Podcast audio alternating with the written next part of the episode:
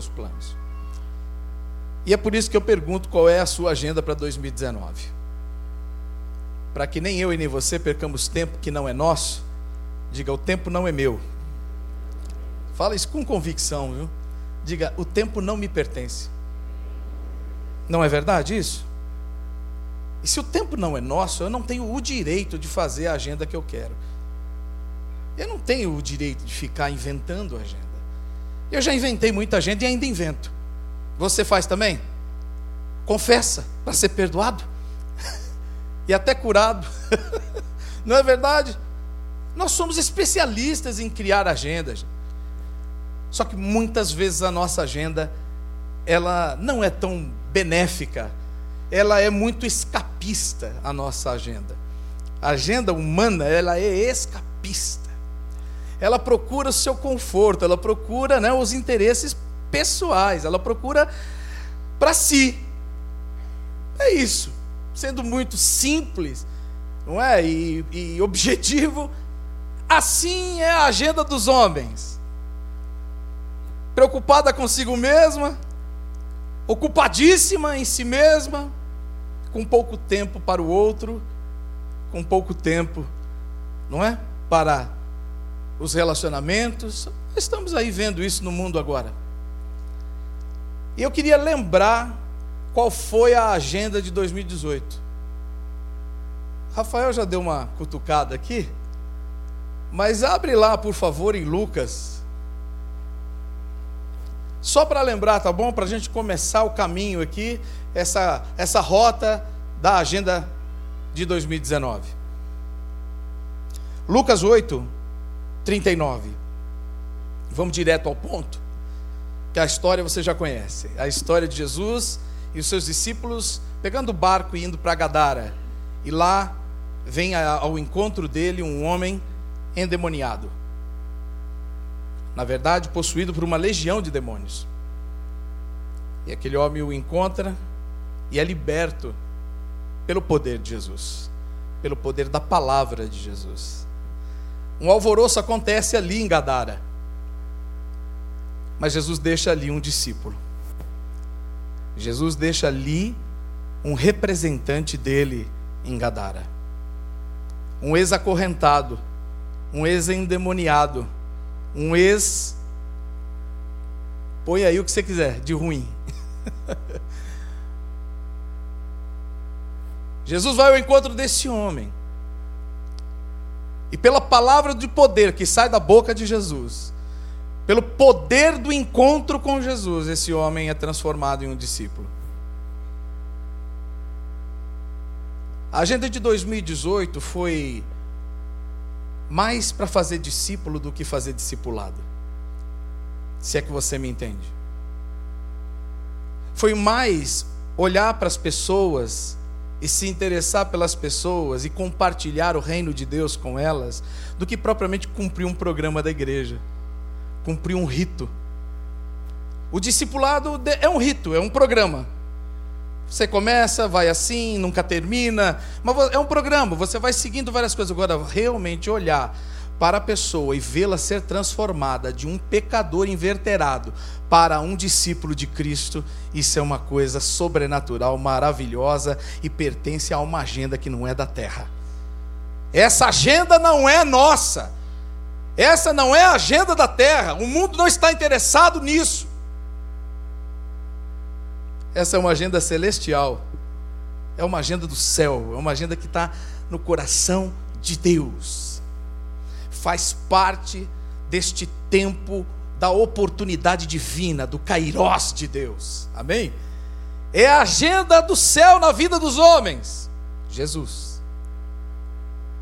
E aqui o Senhor diz: para esse homem que ele encontra com ele, depois de libertá-lo, depois de abençoá-lo, depois de transformar a sua maneira de ver, de pensar, de sentir e até de agir, porque ele diz: agora deixa eu te seguir. Agora eu quero fazer o que o Senhor faz, agora eu quero pensar como o Senhor pensa, agora eu quero te imitar, eu quero ser como o Senhor é. Ele disse: Joia, volta para tua casa e conta tudo o que Deus fez por você.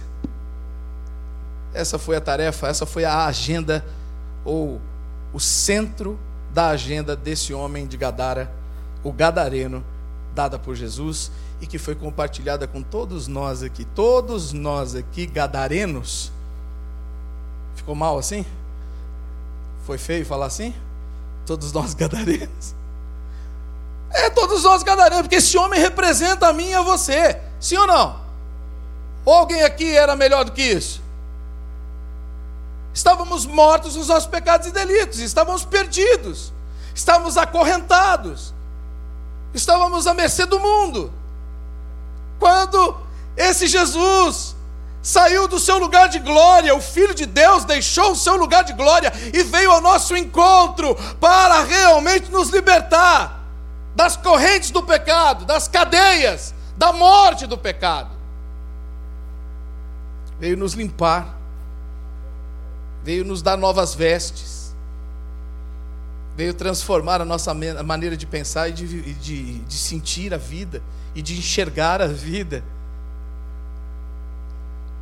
Portanto, nós, gadarenos, que fomos libertos, abençoados por Jesus, nós que tivemos um encontro pessoal com esse Jesus maravilhoso, libertador, Ele nos deu uma missão, Ele nos deu uma tarefa, Ele nos deu uma agenda. Volta para onde você veio, da onde você veio, volta para tua casa, volta para tuas origens, volta no seu meio de influência, vai lá no seu meio de influência, no seu oikos, na sua família, lá onde as pessoas te conhecem, te viram nascer, crescer, te viram cair, tombar, te viram perder tudo, te viram ficar escravizado no álcool, na droga, não sei, a história de cada um é de cada um. Enfim, a, as mazelas dessa vida te pegarem. Agora volta lá. Volta lá e deixa que eles vejam o que Deus fez por você e em você. Essa era a agenda de 2018.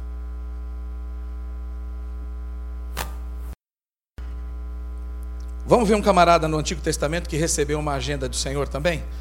Uma agenda do céu? Só para comparar um pouquinho, depois a gente faz o fechamento disso aqui. Você é uma pessoa inteligente, vai entender rapidinho. Livro de Jonas. Não é do pastor Jonas, não, é do Jonas profeta na Bíblia.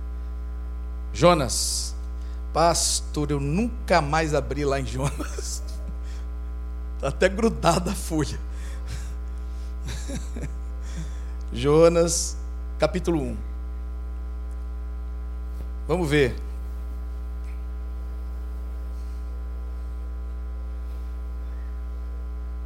A palavra do Senhor veio a Jonas, filho de Amitai, dizendo: Levante-se, vá à grande cidade de Nínive e pregue contra ela, porque a sua maldade subiu até minha presença.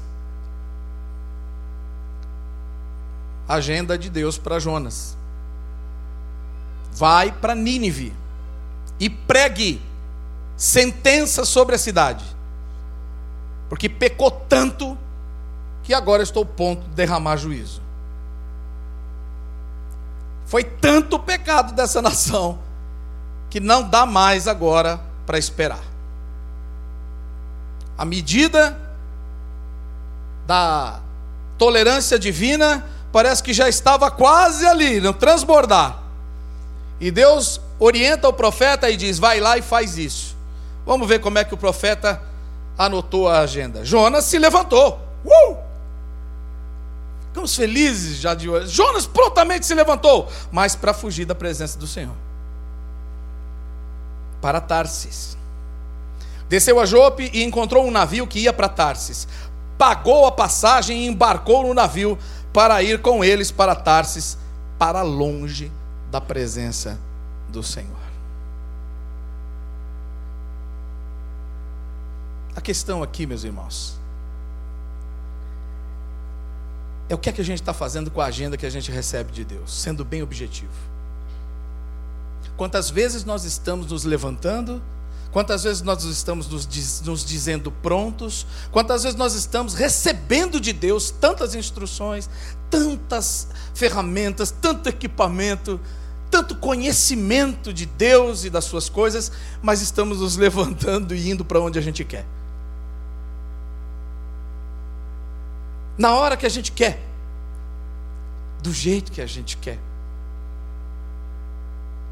E muitas vezes estamos pagando passagem para ir para bem longe de Deus.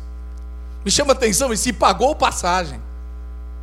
Tem gente que paga caro para se envolver com tanta coisa nessa vida, menos com as coisas de Deus e com Deus. Menos ter tempo para executar a agenda divina. Cumprir o bom propósito de Deus na sua própria vida, na vida da sua família, e através dele, na comunidade, na sociedade onde vive. Pastor, essa conversa eu já conheço. Pois é, eu também. Jonas também conhecia. Os profetas conheciam. Os homens de Deus conheceram. Israel conhecia. O Israel chamado por Deus para ser testemunho na terra. A igreja do Senhor foi chamada para isso, ela também conhece. Mas lá em Apocalipse a gente vê Deus dizendo assim: olha, é bom você voltar ao primeiro amor e à prática das primeiras obras, porque senão eu vou remover o teu candeeiro.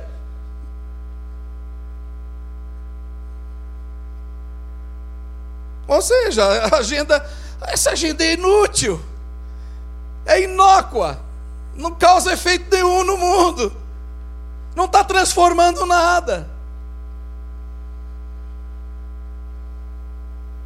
Alguns acham até que o livro de, de Jonas é um mito, né? Já foi dito até que o, o livro de Jonas seria um mito. Eu prefiro ficar com Jesus, que dá testemunho de Jonas. Quando os judeus pediram a ele sinais, em Mateus 12, lá no verso 41, por aí, Mateus 12, os judeus comparecem a Jesus e dizem assim: Nós queremos um sinal, um sinal teu. Aí ele falou assim: não vou dar sinal nenhum para vocês, vocês são uma geração incrédula, a não ser o sinal do profeta Jonas. E os caras ficaram, cri, cri, cri, cri, entenderam nada. Estava falando da sua morte e ressurreição, assim como Jonas ficou três dias né, no ventre do grande peixe, ele também estaria três dias, não é? Ali sepultado, e no terceiro dia ele ressuscitaria. Eles não podiam entender isso. Sabe por que eles não podiam entender as coisas de Deus? Porque eles estavam preocupados com as coisas da terra, eles estavam ocupados com a sua agenda pessoal, com a sua agenda mundana. Desculpe, mas tudo que é do mundo é mundano. Não tem outro nome, né? É feio, né? Um nome feio, mundano, né? Parece que a gente está xingando um palavrão às pessoas. Mas é que é aquilo que é peculiar e aquilo que é oriundo do mundo. Era assim. Eles não conseguiam entender, eles confundiam religião com eles confundiam ritos religiosos, religiosidade com religião. Eles confundiam ritos e rituais com missão. Era uma salada. Mas tudo isso tinha um ponto de partida. A maneira como eles olhavam as coisas na linguagem do pastor Samuel, no livro que ele escreveu, que está lindo, você vai para comprar quando sair. A cosmovisão daquele povo era ruim demais. Era muito deslocada, muito desfocada das coisas de Deus.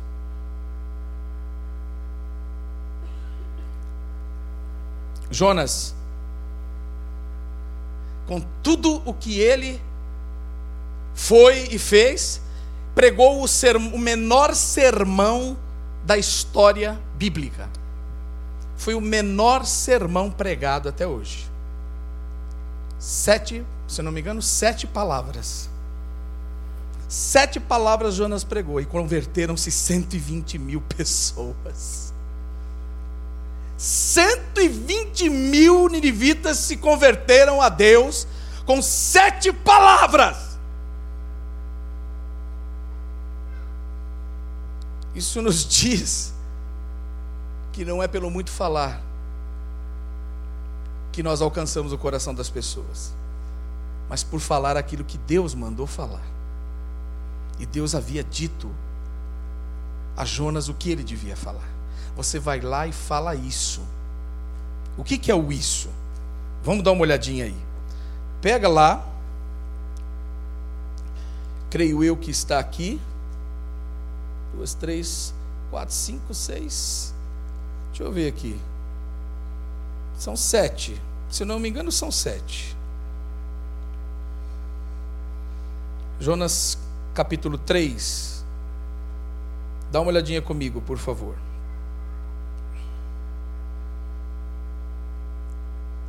Eu não sei se aqui é um repeteco, mas ele diz assim: Ainda 40 dias e Nínive será destruída.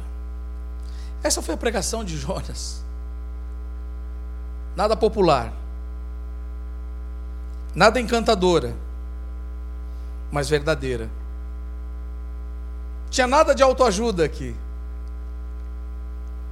E uma coisa que me chama a atenção é que, como povo de Deus, que tem uma agenda a cumprir, uma agenda escrita por Deus, com ordens específicas e claras, ide pregar o evangelho, fazer discípulos, batize-os em nome do Pai, do Filho e do Espírito Santo, e ensine-os a guardar os meus mandamentos, não é? Ou seja, está aí o processo completo do que nós temos que fazer todo dia, o dia todo, a vida inteira. No trabalho, em casa, com a família, com os amigos. Pastor, mas tem gente que não quer. Não é o nosso problema isso. Assim como não era problema de Jonas também julgar ou julgar se o povo de Nínive iria ou não se converter. Aliás, Jonas julgou demais. E porque julgou demais, não cumpria a missão e a agenda de Deus, porque ficava conjecturando, porque ficava julgando, porque olhava para Nínive de um jeito que Deus não olhava. Olhava para Nínive como inimigos, e de fato era um povo inimigo, era a Síria. Nínive é Mossul, saiu esses dias de novo na televisão. Mossul, que fica né, no Iraque. É a terceira maior cidade do Iraque. Bagdá, Baracá. Baracá? Não. Não sei se é Baracá. É um nome parecido assim. E a terceira é Mossul.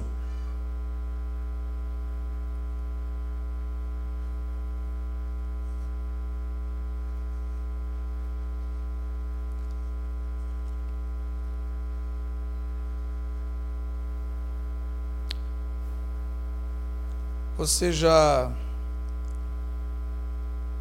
Não vou fazer essa pergunta tão aberta assim. O que, que passa na sua cabeça a respeito do povo muçulmano? Quando fala muçulmano, quando fala Oriente Médio, quando fala Síria, quando fala Palestina, quando fala qualquer nome oriundo ali do Oriente Médio, o que é que passa na sua cabeça, no seu coração? Não precisa falar, lógico. É só para a gente testar um pouco quanto às vezes está impregnada a nossa maneira de pensar pela mídia, pelas notícias que recebemos e pelas formas que nos mostram as pessoas. Jonas tinha uma visão do povo de Nínive. Esse pessoal é inimigo, esse pessoal merece morrer, e é até bom que eles morram mesmo, porque se eles morrerem, eles não vão invadir Israel. se eles morrerem, se eles não se arrependerem, é melhor, porque aí a, a ira de Deus vem sobre eles, acaba com eles, e menos um inimigo para dar conta. Outra coisa, Jonas se preocupou demais consigo mesmo, se preocupou demais com a sua origem e se preocupou demais com a sua religião. Diga assim, por favor: templo Diga pessoa. Diga família. Diga reputação. Todas essas coisas estavam no coração de Jonas e foram maiores do que a agenda que Deus deu para ele.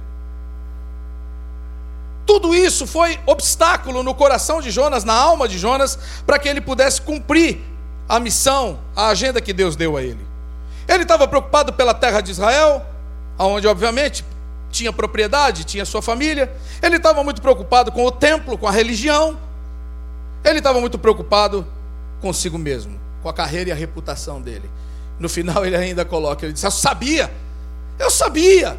O Senhor disse que ia derramar juízo sobre esse povo, mas o Senhor é um Deus que é muito misericordioso. O Senhor é um Deus cheio de amor. E aí ele se arrepende e o Senhor não faz mais nada.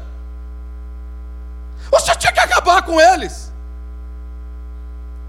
Aí Deus olha e fala com Jonas e diz: Ei, você está preocupado com coisas tão pequenas, com coisas tão menores aí, você estava aí chorando aí pela, pela árvore, pela planta, que você não fez nada para essa planta nascer, e agora você está brigando comigo porque eu, porque eu estou perdoando 120 mil pessoas que se arrependeram? Não, ladrão? Não, esse cara não se converteu.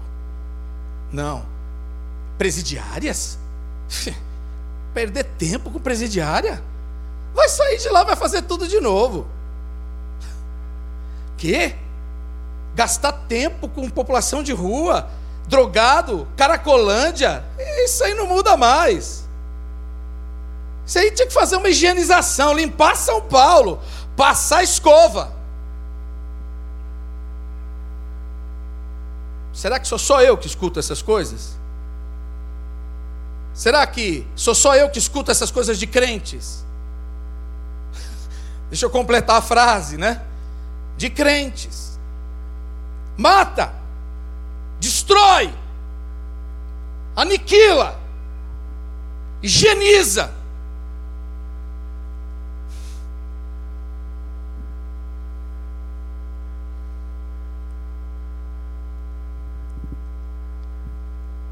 Nós vamos ter que realmente ganhar uma nova maneira de ver a vida, que é uma nova maneira de ver o ser humano para poder cumprir a agenda de Deus.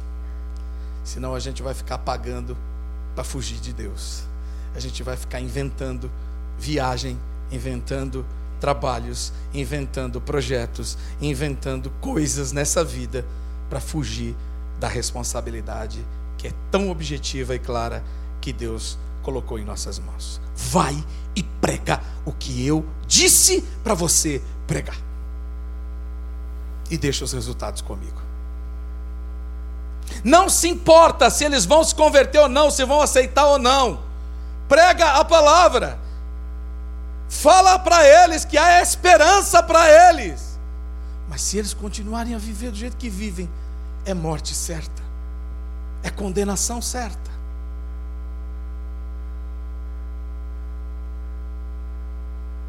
Eu coloquei os dois textos porque aí a gente vê uma mensagem no Antigo Testamento de juízo, né? Mas que foi convertida, foi convertida em salvação. O que, que pesa mais? O juízo, o juízo, a condenação ou o amor e a absolvição de Deus? O que, que é que é maior aí? O que é que Deus quer fazer de maior? Quer condenar ou quer absolver? É óbvio que ele quer. Ele não fez o homem para condenar o homem. Jesus disse isso: Eu não vim para condenar, eu vim para salvar. Mas por que então condenamos? Por que então condenamos as pessoas a morrerem sem Cristo lá em Nínive? Não vou, não vou, não vou, não vou e não vou. Elas não merecem. Elas não vão se converter. Elas são duras de coração. Jesus não perguntou nada e falou: pega o barco e vamos para Gadara. Porque lá tinha um homem. E ele sabia que tinha um homem lá, numa cidade ou numa região que judeu mesmo nem pisava, porque considerava ali terra, terra misturada. Lá, Galiléia dos gentios. Criam porcos, ganham dinheiro com coisa imunda Jesus passou por tudo isso. Jesus nem olhou para isso. Jesus foi direto àquele homem e deu ali uma palavra de libertação à vida dele, à, à alma dele, tirou ele daquela situação. O problema é que aquele povo escolheu os porcos ao invés de Jesus. Vai embora, Jesus. Sai daqui. Mas salvou um homem. E a Bíblia diz e o Talmud já ensinava que uma vida vale mais que o mundo inteiro. Um Paulo ganho por Jesus alcançou os gentios para a glória de Deus. Tem um Novo Testamento aí recheado de contribuições de Paulo. E foi um encardido Ninguém queria ver Paulo. Ninguém suportava Paulo. Mas Deus por Jesus, atraiu Paulo, pegou Paulo para ele e fez dele um instrumento poderoso em suas mãos. Nem eu e nem você sabemos quantos Paulos, quantos ninivitas tem por aí para serem transformados, convertidos pelo poder da pregação do Evangelho. Não cabe a nós discutir isso. Não compete a nós julgarmos isso. Enquanto ficarmos arrumando desculpas e julgando as pessoas pelos seus pecados, pela sua aparência, pelo lugar onde vivem, pelos seus costumes, pela sua cultura, nós não cumpriremos a agenda de Deus.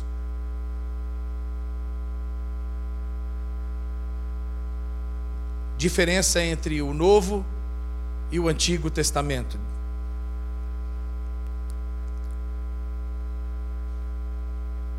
O olhar. Aliás, se você olhar a palavra compartilhar, lá dentro dá para tirar olhar. Compartilhar, eu sei porque lá em Santo Amaro a gente tem um painel assim com letras, né, tridimensionais. Compartilhar. E aí hoje eu fiz a brincadeira, eu tirei, né, falei, tá saindo o compartilhar, né? E agora a gente tem que aprender a olhar. Eu deixei só o olhar. É mudando a nossa forma de ver. Vendo como Deus vê vendo como Jesus vê, é que nós vamos poder de fato enxergar a grandiosidade da agenda que Deus colocou em nossas mãos. Mas nós vamos precisar mudar o nosso olhar. Nós vamos precisar passar a ver Gadareno como discípulo e Ninivita como igreja. Uh! Vamos ter que começar a mudar a nossa maneira de ver as pessoas. Ah, lá no meu trabalho tem um monte de homossexual. Mas eu nem chego perto, pastor. Puxa. Que crente infeliz você é.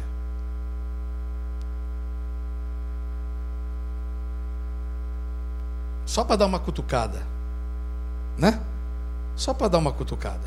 Que eu sei que mexe com a gente.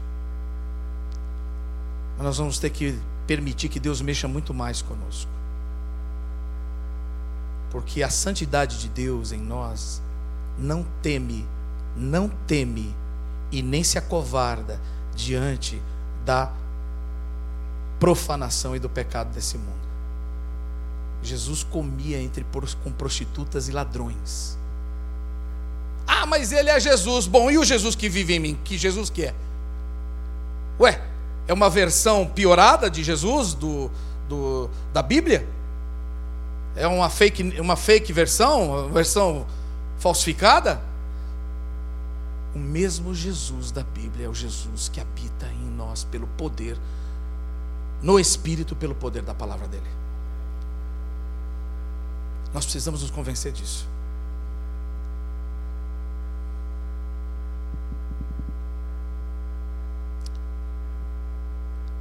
Para encerrar,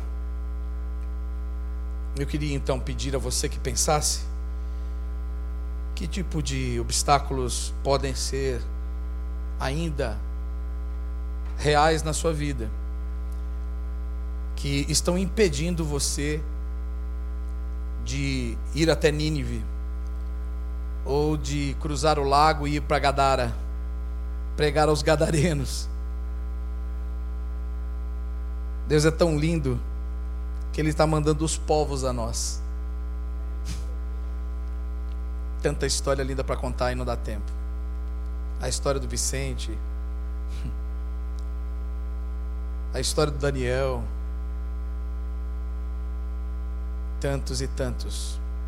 Pastor Samuel tem tantas para contar mais que eu até. Está envolvido com, com essa questão, né? Já tá indo para, já foi para Nínive várias vezes, né, pastor? Graças a Deus, aleluia. Né? Tem experiência de sobra nisso. Mas são histórias de pessoas que têm nome. Aquele camarada era um gadareno. Não sabia nem quem ele era. Quando perguntou o nome dele, quem respondeu por ele foram os demônios. Estava tão sem identidade que quem falava por eles já eram os demônios. quando Jesus age na vida daquele homem, ele ganha a sua nova identidade, a sua verdadeira identidade. Ele passa a ser alguém. As pessoas são alguém. Elas não são uma coisa ou qualquer um, ou qualquer coisa.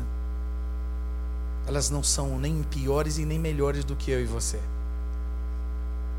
Às vezes a gente se acha bom demais, esse é o problema. A gente se acha muito.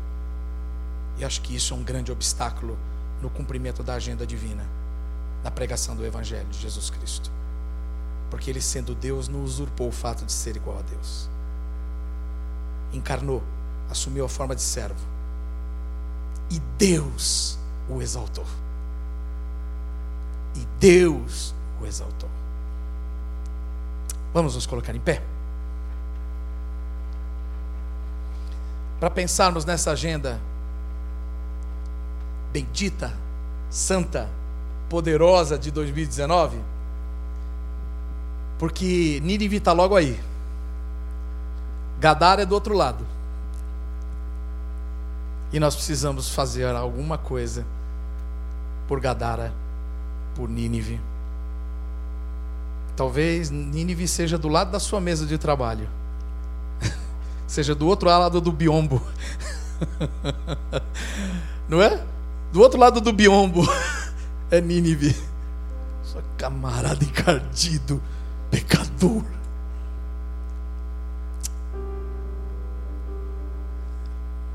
Para arrematar, me faz lembrar aquele momento em que Jesus estava na casa de Simão, o fariseu, e vem aquela mulher,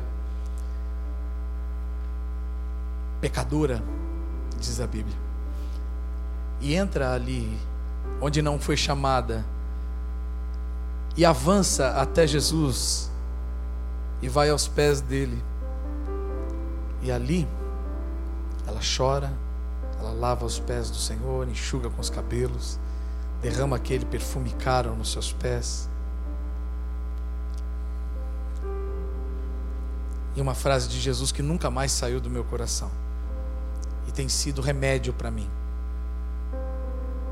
tem sido remédio na minha vida. Ele disse: Simão, eu entrei na sua casa e você não me deu um beijo,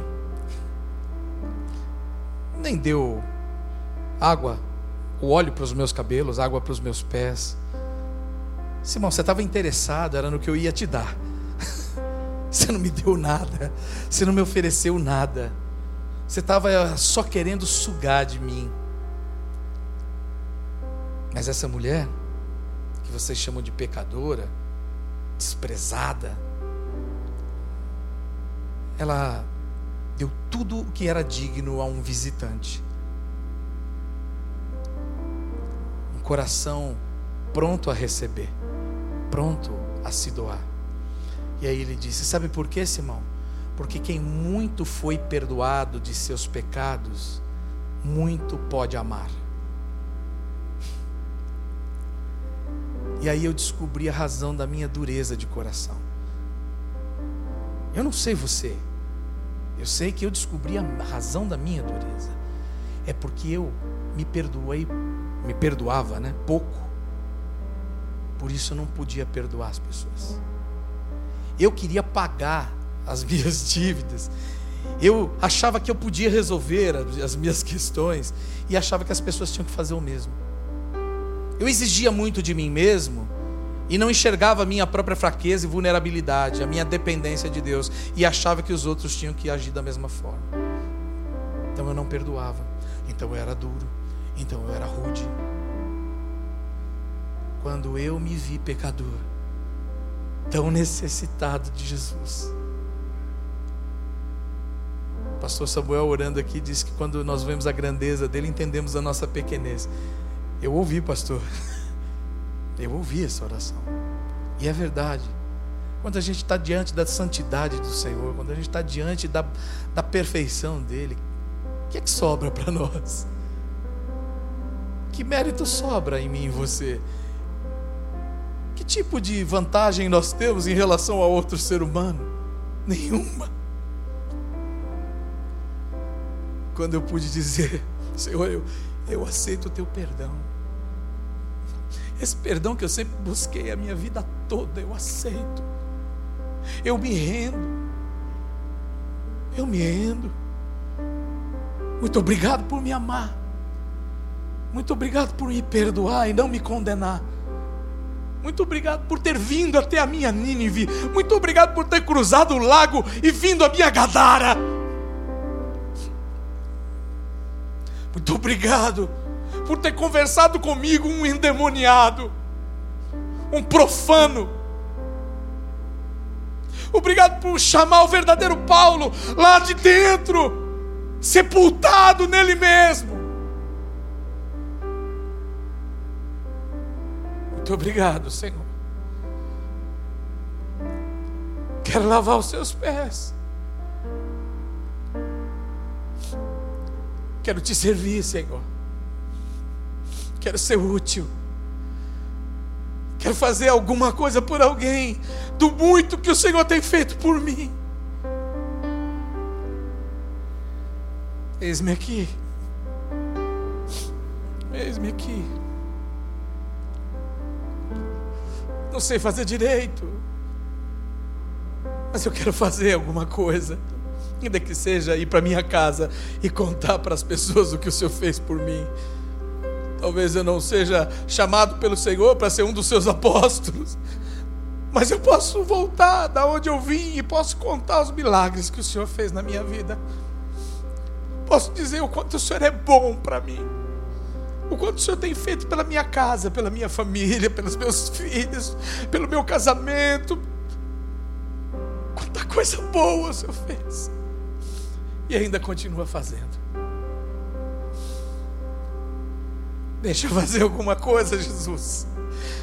Esse é o coração de quem nasceu de novo, esse é o coração de quem foi muito perdoado. Deixa eu fazer alguma coisa por alguém.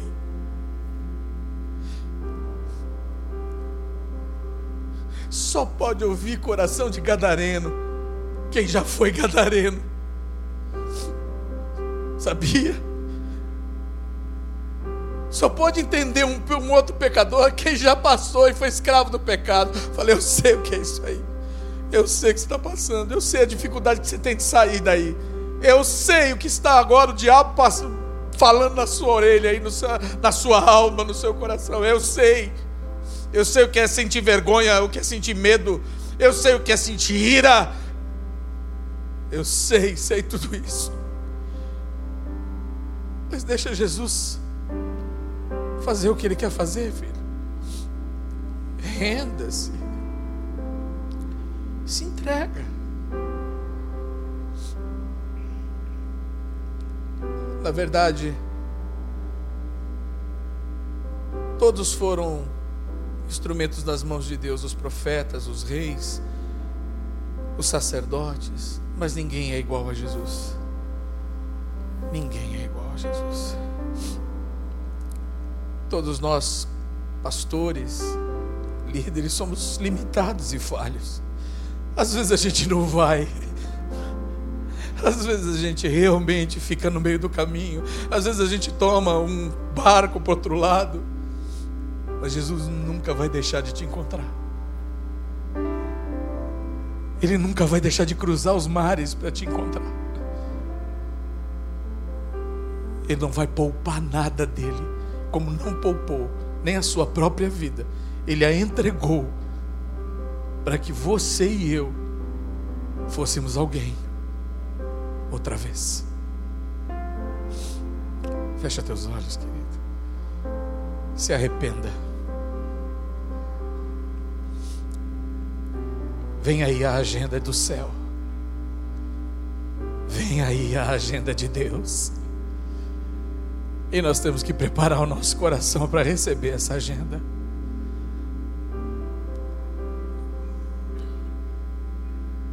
Cada um de nós na mesma missão, porque a missão é uma só. Temos muitas tarefas dentro da mesma missão. A uns o Senhor designará para algumas tarefas, a outros outra tarefa, mas todos nós estaremos envolvidos na mesma missão salvar Nínive, recuperar, restaurar o Gadareno, acolher os venezuelanos, acolher os haitianos, acolher os senegaleses. Tanta gente vindo, tanta gente vindo, e eu olho para eles e, podia, e penso: não é impossível não pensar, podia ser eu. E se isso acontecesse no Brasil? E se eu estivesse na situação como eles, como eu gostaria de ser acolhido, como eu gostaria de ser tratado?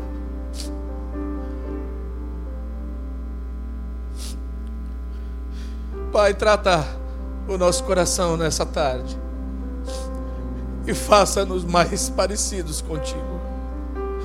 Cura o nosso olhar, dá-nos uma nova forma de ver. Ensina-nos a ver o mundo do jeito que o Senhor vê. Eu não sei, Senhor, se é muita religiosidade, eu não sei se é muita ocupação, eu não sei, Senhor, se é muito prejulgamento, eu não sei se o preconceito, Senhor, eu não sei o que é que tanto põe barreiras entre nós e aqueles para quem o Senhor deu a própria vida. Mas é hora, Senhor, da tua igreja perceber, meu Deus, as estações e os tempos é hora de sua igreja perceber a grandiosidade e a santidade da agenda do céu, da agenda do Senhor para nós.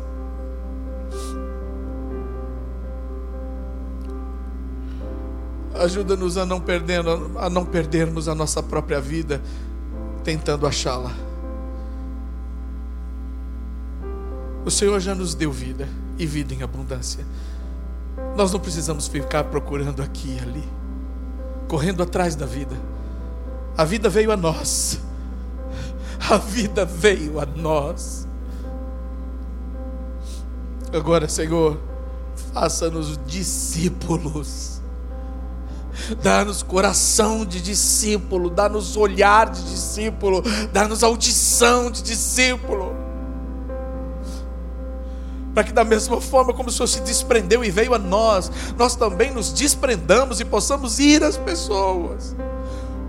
Possamos falar do teu amor, possamos pregar a verdade com amor, possamos cuidar daqueles que se arrependem, não os deixando caídos pelo caminho como se fossem qualquer coisa. Tem misericórdia de nós, Senhor, tua igreja. Ajuda-nos a praticarmos as primeiras obras em amor. Pregar o Evangelho, curar o enfermo, libertar o cativo. Sinais e prodígios seguirão aos que crerem, diz a tua palavra, e é verdade.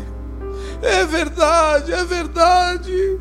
Quanto mais pregarmos o Evangelho puro e simples, mais vidas serão libertas mais vidas se converterão, mais vidas serão encontradas.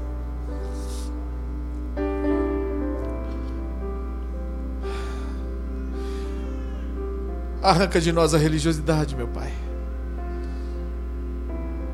e dá-nos o teu amor, que cobre multidão de pecados. Esse amor gracioso, incondicional, que não julga, mas que ama. Ama, ama, insiste em amar, até que o morto ressuscite, até que o cativo seja liberto, até que o perdido seja achado. Assim tu és, e assim nós precisamos ser. Em nome de Jesus, o cabeça da igreja, nós oramos, na certeza de que o Senhor nos ouviu e já nos deu a resposta da nossa oração. Amém. Graças a Deus. Aleluia. A Ele a glória, o louvor, a majestade, o domínio. A Ele toda a honra eu tenho então dois minutos aqui, é óbvio que eu vou fazer o apelo. é óbvio que eu vou fazer o apelo. Cadê você que entendeu a palavra? Não como sendo para o outro do lado, mas para você. Tudo começa por nós. É na mudança do nosso coração que começa a vida de Deus em nós. E Jesus quer transformar o seu coração.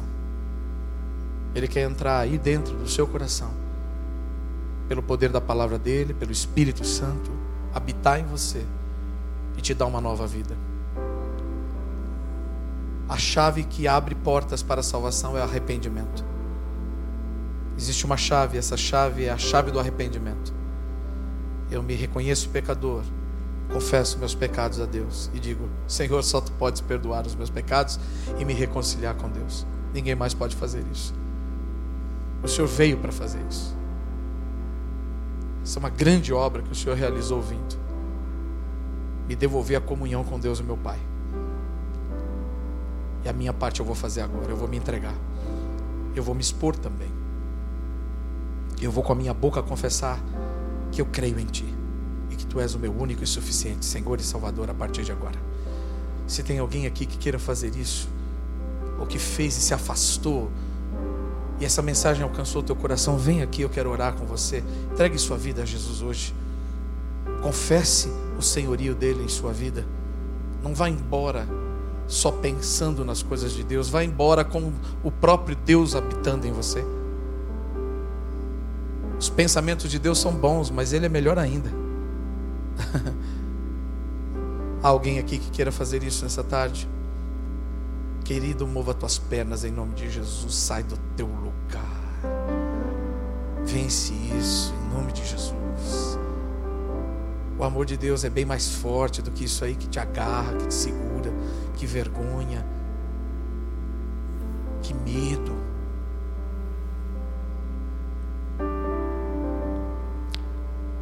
Que o amor de Deus, o Pai, a graça do nosso Senhor Jesus Cristo, Filho, a comunhão e as consolações do Santo Espírito de Deus sejam com você e toda a sua casa hoje e todos os dias, até a volta do Senhor Jesus Cristo, porque Ele está voltando, meu querido. Prepare-se, Ele está voltando. Deus te abençoe. Vá em paz.